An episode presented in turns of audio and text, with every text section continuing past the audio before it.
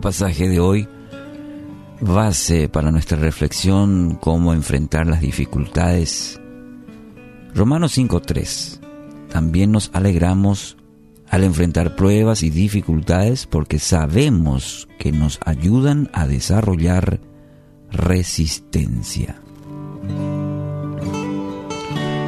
Una hija se quejaba con su papá acerca de la vida, cómo las cosas le resultaban tan difíciles. No sabía cómo hacer para seguir adelante y creía que se daría por vencida. Ya estaba cansada de luchar. Parecía que cuando solucionaba un problema, paz, aparecía otro. Y nos parece conocido, o conocía esa escena, ¿no es cierto?, de solucionar un problema, salta otro parece nunca salir del círculo de un, del problema. Bueno, esta hija, esta joven, tenía la misma sensación. Su papá, que era un chef de cocina, la llevó a su lugar de trabajo y allí llenó tres ollas con agua y las colocó sobre fuego bien fuerte. Pronto el agua de las tres ollas estaban hirviendo.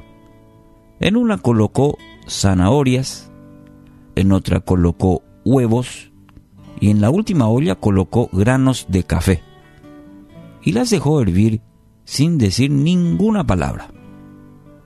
Bueno, imagínate la escena y la hija esperando impacientemente respuesta del papá y preguntándose qué estaría haciendo.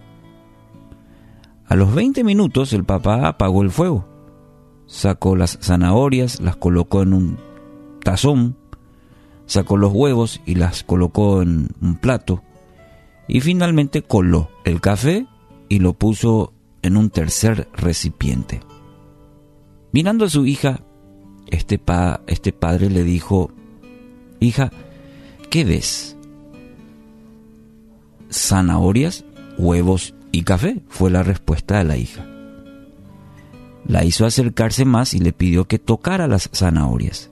Ella lo hizo y notó que estaban ya blanditas. Luego le pidió que tomara un huevo y lo rompiera. Luego de sacarle la cáscara observó el huevo duro. Luego le pidió que probara el café. Bueno, esta joven, la hija, sonrió mientras disfrutaba del rico aroma de ese café. El padre le explicó, y aquí viene algo aleccionador le explicó que los tres elementos que habían enfrentado, este, en este caso la misma adversidad, que era agua, agua caliente, agua hirviendo, pero habían reaccionado en forma diferente. La zanahoria llegó al agua fuerte, dura, pero después de pasar por el agua hirviendo se había vuelto débil. El huevo había llegado al agua frágil, su cáscara fina protegía su interior pero después de estar en agua hirviendo su interior, se había endurecido. En tanto los granos de café, sin embargo, eran únicos. Después de estar en agua hirviendo, habían cambiado al agua. ¿Cuál eres tú? le preguntó a su hija, este papá, el chef.